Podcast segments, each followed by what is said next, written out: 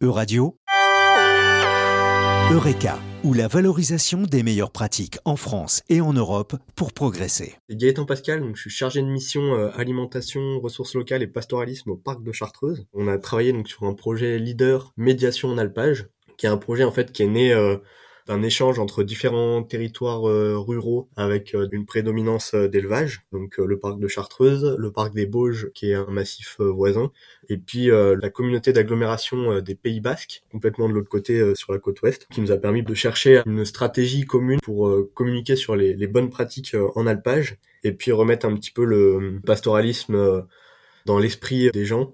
le pastoralisme, c'est la pratique d'un élevage euh, extensif qui valorise euh, la, pâture euh, des prairies, notamment les zones de coteaux et puis les zones d'alpage et, de montagne. C'est un projet qui est né en fait du, constat qu'il y avait une vraie fracture qui s'était créée entre le monde, on va dire, urbain et le monde traditionnel de l'élevage.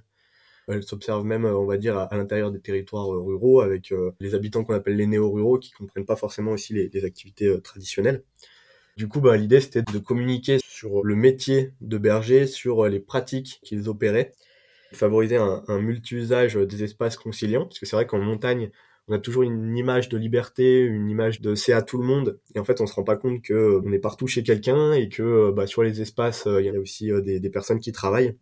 Et euh, il faut bah, concilier euh, les, usages et avoir des pratiques respectueuses de, de chacun. Pour définir un peu ce constat et avoir, on va dire, des, points de vue euh, différents, l'idée c'était vraiment d'avoir une démarche euh, polyacteur, de rassembler bah, à la fois euh, des acteurs plutôt touristiques et d'éleveurs, et puis aussi bah, le, corps un petit peu élu et de ramener aussi un petit peu la société civile à l'intérieur du débat. On a organisé des, ateliers participatifs pour réfléchir un peu à quels étaient les, messages sur lesquels on voulait se, concentrer. Et puis quel était le, le ton qu'on voulait donner à cette communication un message qui était sur euh, les, chiens qui sont interdits en alpage pour les périodes d'estive, un message qui était plus sur euh, le respect des sentiers et de pas sortir des sentiers, un message qui était plus sur euh, le fait de faire attention aux abreuvoirs et de faire comprendre que la ressource en eau sur les alpages c'est précieux et que du coup il faut le, respecter. On avait aussi un message qui était autour de, bah, de fermer les clôtures, communiquer les, bonnes pratiques du bivouac, éviter que les personnes soient en plein milieu des prairies, tout ça. Et puis aussi un message qui était plus sur sensibiliser à, l'approche d'un chien de protection pour avoir euh, les bons comportements. On les a tournés autour d'un message central. La montagne impose d'elle-même euh, le respect. L'idée du projet de coopération, c'était également de, pouvoir vraiment euh, échanger entre différents territoires sur comment était structuré le monde agricole et touristique sur, sur leur territoire et du coup d'avoir un échange un petit peu de pratiques pour avoir un nouveau regard sur ce qu'on faisait. Les trois territoires qui se sont réunis, c'est des territoires qui sont plutôt montagnards, mais qui sont très proches de villes euh, assez importantes. Hein. Nous, euh, la Chartreuse, on est à une heure de Lyon, on est aux portes euh, de Grenoble et de Chambéry. Les Bauges sont aux portes d'Annecy et de Chambéry, et puis les Pays Basques, il y a tout le bord de côte qui est densément peuplé avec Bayonne, tout ça.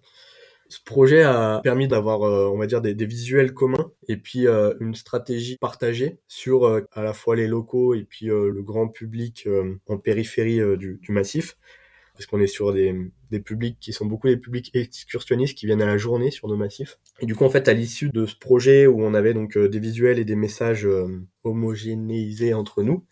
le but, ça a été de lancer la campagne de communication. Sur l'année 2022, on s'est concentré un petit peu sur euh, les réseaux de transport urbains de Grenoble et de Chambéry, par exemple. Nos messages sur la montagne qui étaient communiqués donc dans les trams et, et bus il y a eu un changement de comportement et de public qui nous est remonté à la fois des acteurs touristiques, des accompagnateurs en montagne et puis des bergers qui trouvaient que le public en 2022 était plus respectueux. Euh, le plus important pour nous, c'était euh, le, retour des offices du tourisme qui ont euh, vraiment apprécié la campagne, qui pour eux ont permis d'avoir un échange en fait avec le monde pastoral et du coup de nouer un petit peu des liens, de comprendre les, problématiques et des points de vigilance sur lesquels il fallait communiquer auprès des touristes c'est aussi une des forces de ce projet, hein. ça a été le lien qui a été fait entre euh, deux mondes qui changeaient peu, le monde plutôt touristique et le monde euh, de l'élevage et, du pastoralisme.